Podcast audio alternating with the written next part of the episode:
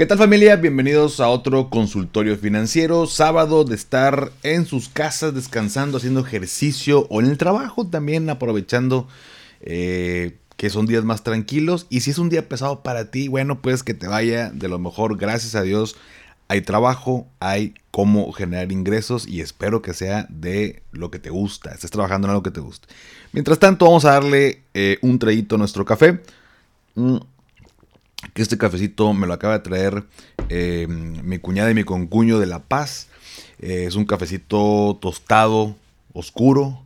Es una mezcla ahí de varias, está bastante rico. De hecho, la casa se empezó a, con la pura bolsita sin hacerle el, café, empezó a, a, oler bastante rico. Entonces ya se imaginarán, te despiertas, bajas y ya huele a cafecito. Pero bueno, mm, de los pequeños gustos en la vida que, que al menos yo me doy.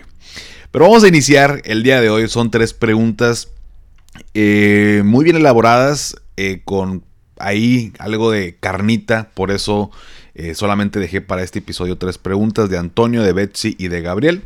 Em, por ahí en el grupo de Telegram, como cada sábado te lo menciono, estamos platicando, discutiendo de las noticias más relevantes, de por ahí lo que sucedió con las, la guerra de tasas que hay actualmente, que bueno, el lunes escucharás ya el episodio, pero otras dudas muy particulares de cada uno de nosotros y cada quien va aportando y va resolviendo. Entonces, eh, insisto, me da mucho gusto, eh, de pronto no puedo contestar todos los días por tema de, de tiempo y cosas, compromisos, proyectos y demás, pero me da gusto que la gente ahí, este, pues opine, comparta y resuelva las dudas de los demás. Todo es con base en la experiencia previa. Todos tenemos algo que aportar. Ese ya sabes que siempre lo digo. Entonces, si quieres aportar, eh, ayudar a las personas y sientes que, o al menos aprender, quieres aprender cosas, únete al grupo de Telegram. Te voy a dejar la liga en la descripción, como cada episodio.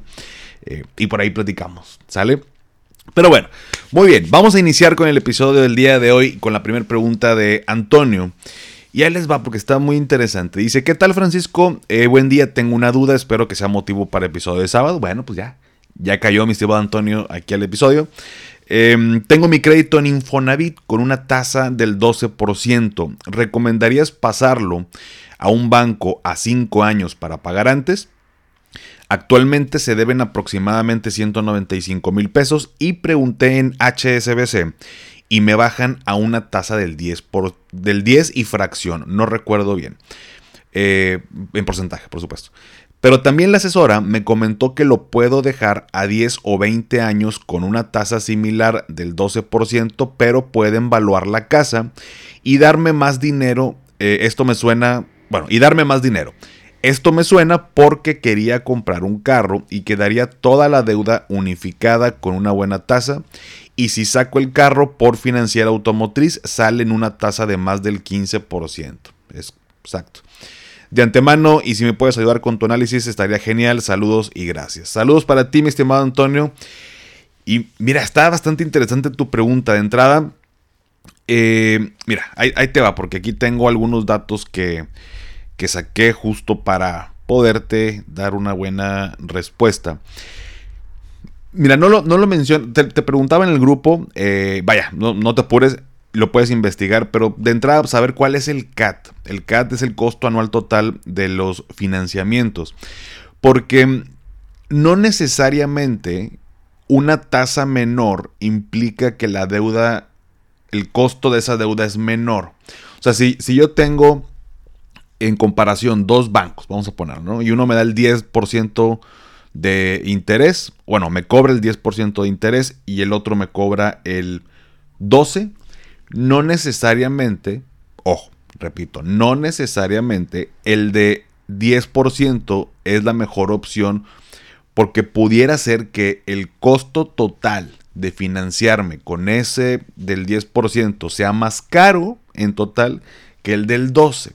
Oye, ¿y esto cómo sucede, Paco? O sea, ¿cómo puede ser? O sea, claramente veo el 10 versus el 2. Bueno, pues puede ser porque dentro de un eh, financiamiento puede haber ahí eh, tema de seguros, tema de comisiones de apertura, tema de eh, recargos, tema de cualquier cosita que se pueda añadir. Entonces digamos que medio que la tasa de interés, a pesar de que sí es un dato importante, pudiera disfrazar un poquito todo lo demás que conlleva un, financiamiento.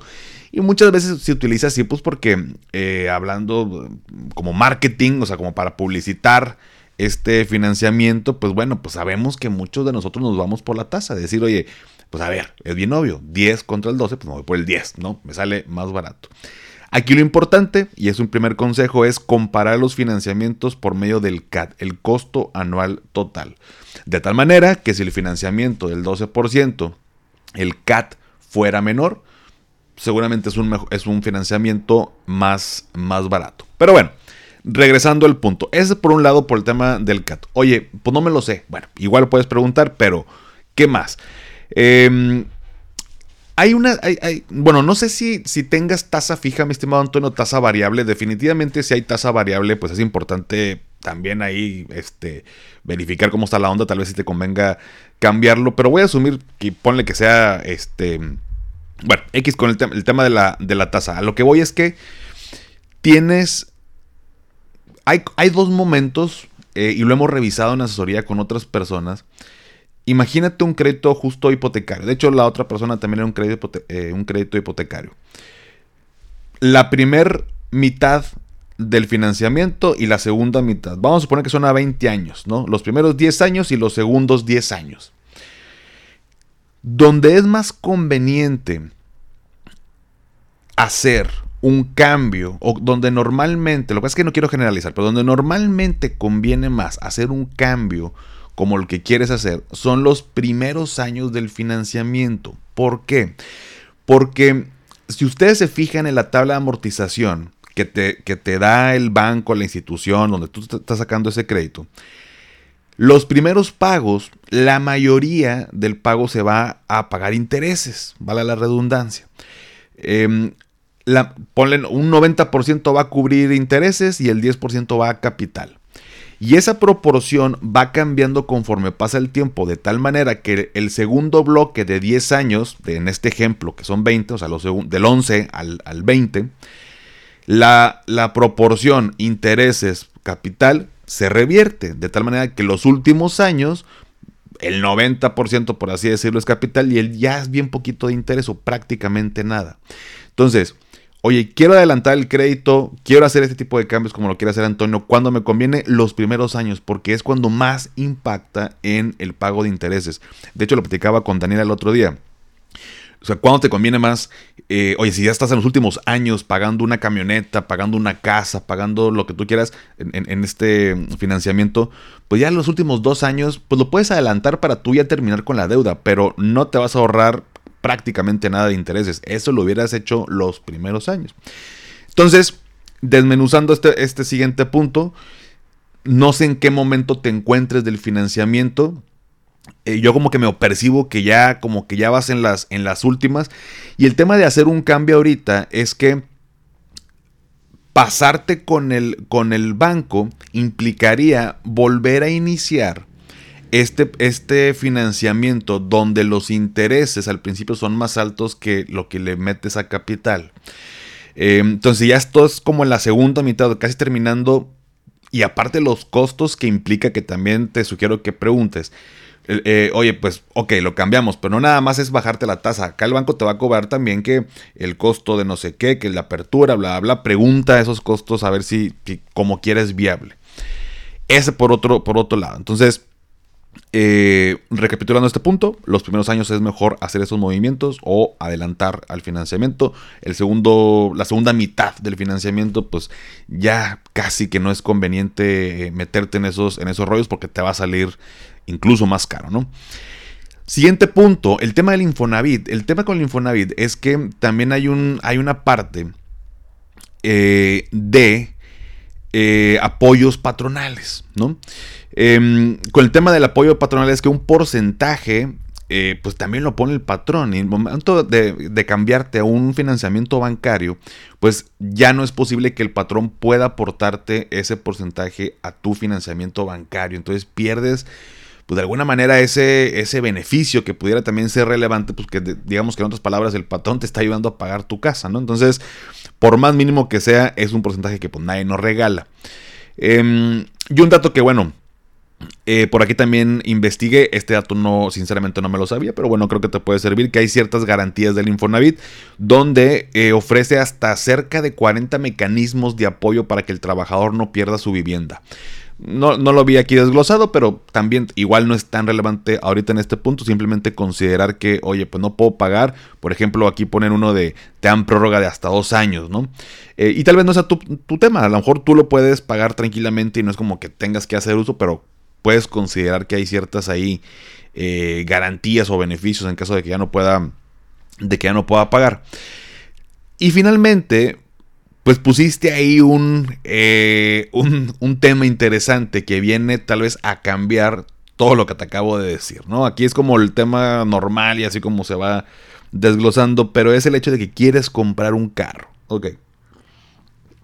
¿Qué pasa con esto del, del auto? Bueno, eh, en tema de los créditos, cuando ya estás casi, bueno, adelantado en los pagos o casi por terminar, imagínate que tú pediste, voy a inventar, un millón y medio para, comprar la casa, ya te quedan 195 mil pesos eh, por pagar, hablando del financiamiento, y te hablan para decirte, oye, este, pues tienes esas opciones, pero ¿cómo ves? Eh, vamos a evaluar tu casa, vamos a ver cuánto vale, y te puedo prestar la diferencia dentro de lo que me debes eh, y lo que tienes que ya te había autorizado con el tema de la casa, pero la, diferencia ahí con lo que yo hice la, evaluación, pues para que tengas liquidez a la misma tasa que te estoy dando ahorita. La, tasa del, en este caso mencionas del 10 y fracción, vamos a poner el 10%, para hacer el ejemplo fácil. Del 10%, eh, y, y, lo que te resta por pagar, te lo, doy, te lo dejo a la tasa del 10 y esa, y esa liquidez que te doy, eh, también te la dejo al 10. O sea, vas a tener una sola deuda al 10%, donde uno es para liquidar la casa y el otro, bueno, pues para pues lo que tú quieras. Entonces te dan carta abierta con eso. En tu caso, mi estimado, que quieres comprar un auto, efectivamente ahorita las tasas siguen estando altas en cuestión de financiamiento automotriz eh, y, eh, del 15 para arriba. Yo, o sea, eh, alcancé a ver hasta hace algunos meses del 18% y pero aunque todavía las agencias te piden que sea con la financiera de la, de la agencia para que te den prioridad y darte este auto, digo, desconozco qué tipo de auto quieras, pero andan por ahí el 18%, las más bajitas eh, andarán por ahí del 12, 13%, pero uno o dos bancos, y ya no sé si las siguen manteniendo, sinceramente. Pero, pero sí están, están más, más altas. Si necesitas, o sea, yo no te voy a decir que compres o no el carro. Eh, si yo estuviera en tu lugar, si necesito comprar un auto ahorita, o sea, me urge porque por el trabajo, mi familia, mis hijos, un tema de movilidad, me sale más caro el Uber, lo que tú quieras. Em, entonces necesito comprar un auto pues tal vez sí sea una buena opción agarrar este financiamiento con el 10%, porque en la parte automotriz no lo vas a encontrar a esa tasa y pudieras aprovechar tú que ya te están dando esta, esta tasa, meter ese financiamiento que sin duda te va a salir más barato. Entonces, em, y, y bueno, pues me imagino que te igual te dicen de que, bueno, ¿cuánto quieres que te ofrezcamos y demás? Pues nada más pedirlo de la, lo que me va, lo que me va a financiar el, lo del auto. Eh, pero pudiera ser una buena opción. Ahí sí creo que sí pudiera ser una, buena opción. Si al final del día, este, pues bueno, asumo que pues no tengo el dinero para pagar de contado el, el auto, como para no, no financiarme más. Eh, y pues, pues, por supuesto, esto de los 10 o 20 años, mi estimado. Eh, pues oye, te doy esa tasa, pero también vas a pagar más intereses. O sea, si tú respetas, por así decirlo, el plazo hasta los 10 o hasta los 20 años, vas a terminar pagando más intereses. Aunque te reduzcan la tasa, simplemente pasas más tiempo pagando y vas a pagar más. Ahí te sugiero que también nada más te asegures de que, oye, puedo adelantar, eh, que seguramente sí, ¿no? Puedo adelantar a, este crédito cuando quiera para bajar tema de, meses o para bajar el monto mensual que me cobran. Seguramente te van a decir que sí se puede. Eh, asegúrate nada más que sí se pueda para que no te amarres todo ese tiempo eh, y pues que termines pagando más aún y que ahorita... Eh, oye, que la tasa pues, por el financiamiento automotriz, pues como quiera, como quiera, este, vale la pena, porque me imagino que si tú terminas de pagar la casa y, quieres, bueno, y no ya liquido y me quiero endeudar con, con un tema de, mi auto, pues no vas a agarrar la tasa del 10% y, y pues bueno, ahí te, eh, te, puede salir más caro. Entonces, Eh, resumiendo el punto, creo que tomando en cuenta tu situación en particular, ojo, la de Antonio, donde tiene este crédito eh, hipotecario, le están ofreciendo el bancario a una tasa menor eh, y quiere comprar un auto y a la misma tasa, donde ahorita los créditos automotrices pues no están a, ese nivel de tasas, pudiera ser conveniente. Insisto, nada más Pregúntalo del CAT, pregunta que puedas adelantar el crédito, eh, pregunta los costos adicionales por hacer el cambio. Eh, y, bueno, si quieres en el grupo, platícame pues cuánto tiempo tienes con ese crédito, si ya estás por acabarlo, o sea, en qué momento estás de ese crédito. Igual y podemos ampliar la respuesta por allá. Pero esa sería este, más o menos la, idea, mi estimado Antonio. Eh, gracias por compartirnos la pregunta, bastante interesante y bueno, que sí sí me, gusta cuando luego me ponen a, pensar, investigar y hacer eh, análisis, porque bueno, pues justo eso es lo, lo interesante y lo complicado luego cuando queremos tomar una, decisión. Em, pero bueno, por ahí va mi estimado Antonio. La segunda pregunta viene de parte de Betsy. Mm. Mi estimada Betsy Campos dice, em, ah, esta es muy buena, dice, estando en el extranjero, ¿qué conviene más? gastar en efectivo o gastar con tarjeta de crédito. He visto que ahorita el dólar está barato y me dan ganas de comprar para llevármelo, pero también he escuchado que conviene más pagar con tarjeta. En caso de que la respuesta sea tarjeta de crédito, entonces tengo una segunda pregunta. Al momento de pagar, la terminal suele tener dos opciones. Una, tipo de cambio de tu banco o dos, tipo de cambio del lugar donde estás. ¿Cuál sería la opción buena? Buenísimo, Betsy, porque también son fechas de que la gente se va de vacaciones. Eh, de entrada, bueno, qué padre que te vas de vacaciones. Asumo que te vas de vacaciones, Betsy. Qué padre, disfruta. Eh, aquí ando haciendo una disculpita, ya ando aquí haciendo destrozos en, el set. Eh, y también acabo de ver una mosca que me está distrayendo. Quien está viéndolo en YouTube, a lo mejor ya la vio pasar una disculpa. Pero estoy encerrado, ya no la puedo sacar para no cortar aquí el episodio. Pero bueno, Esperemos que no, que no se escuche acá en el audio. Pero bueno, ahí les va.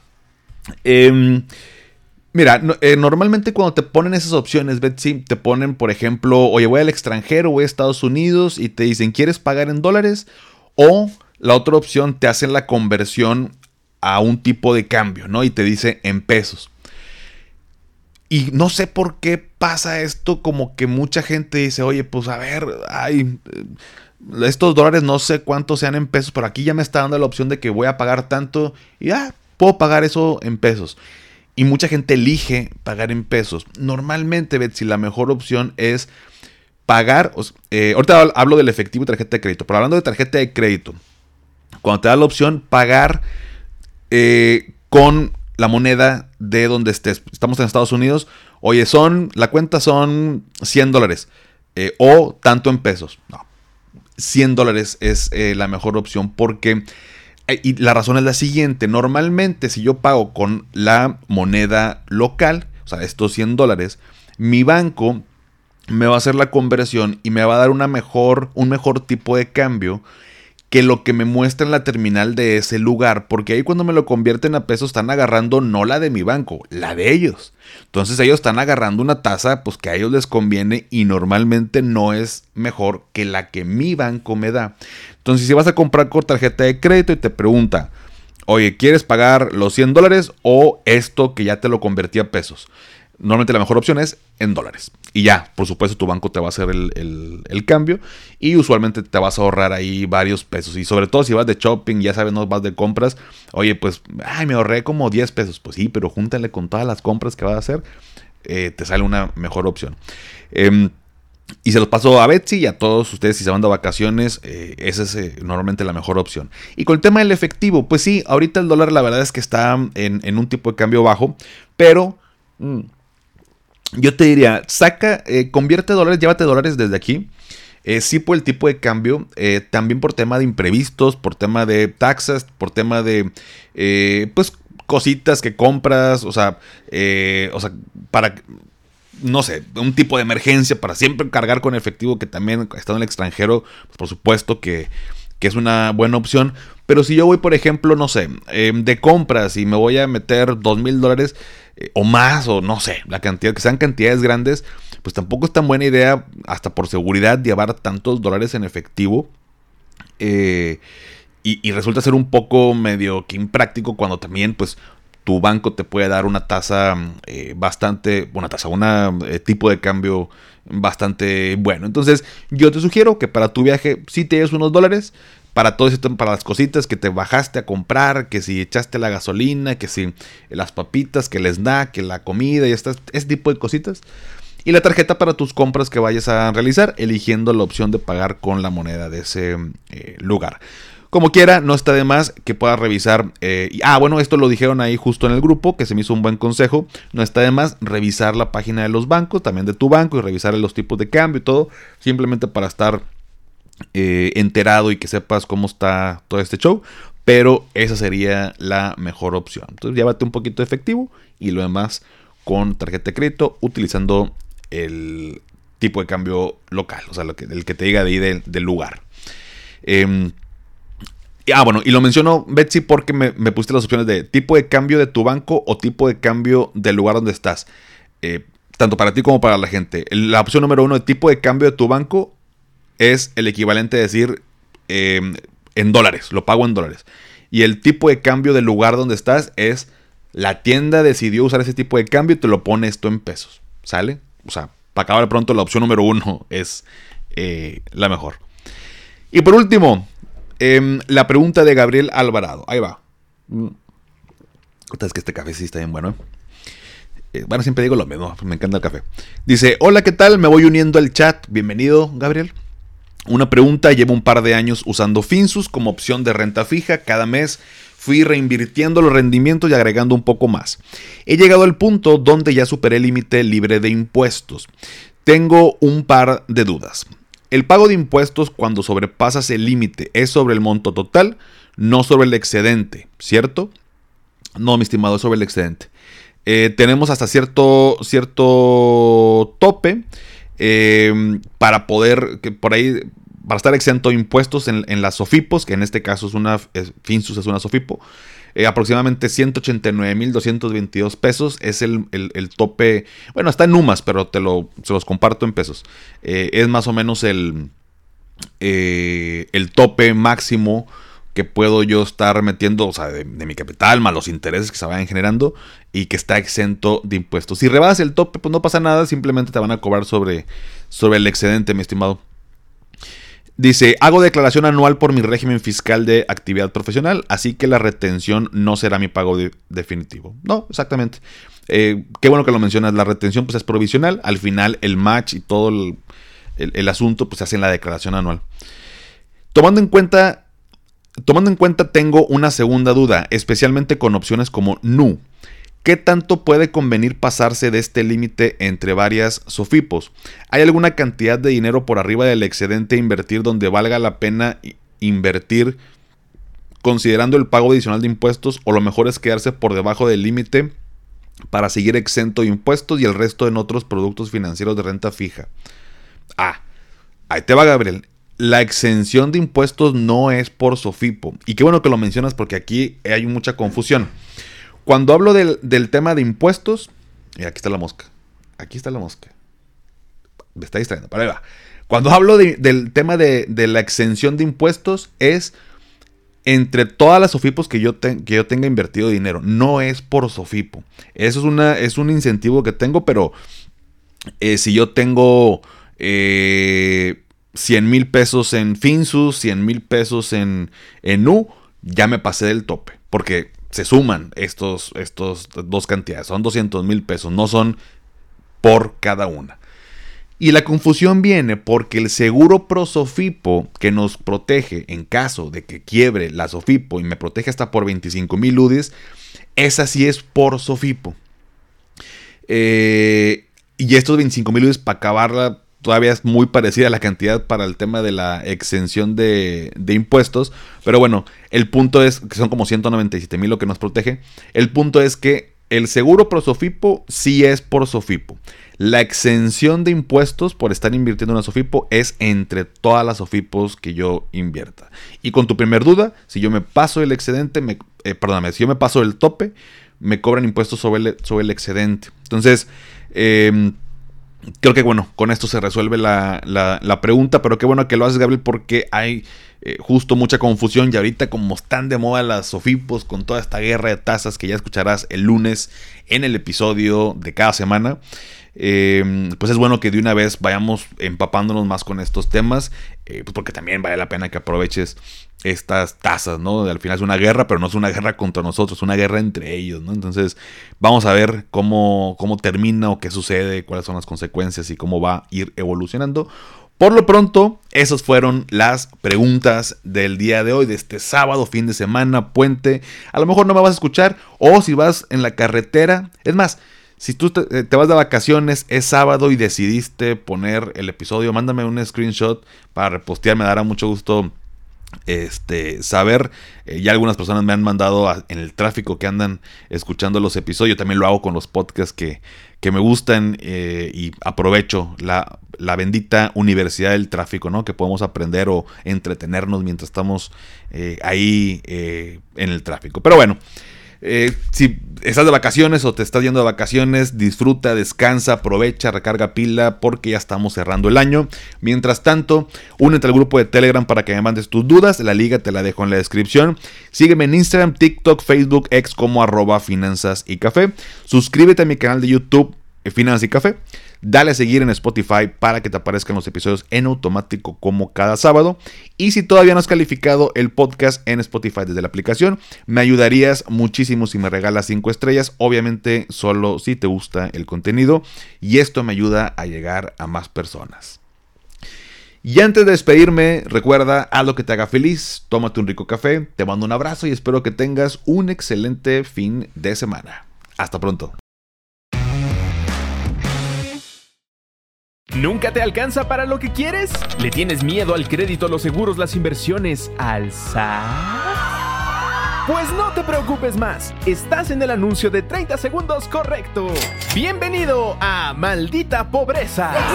En este podcast te daremos hacks para entender tu seguro de gastos médicos, sobrevivir al hot sale o el buen fin, ahorrar e invertir en bienes raíces. Maldita Pobreza, producido por Sonoro. Busca Maldita Pobreza en cualquier plataforma de podcast.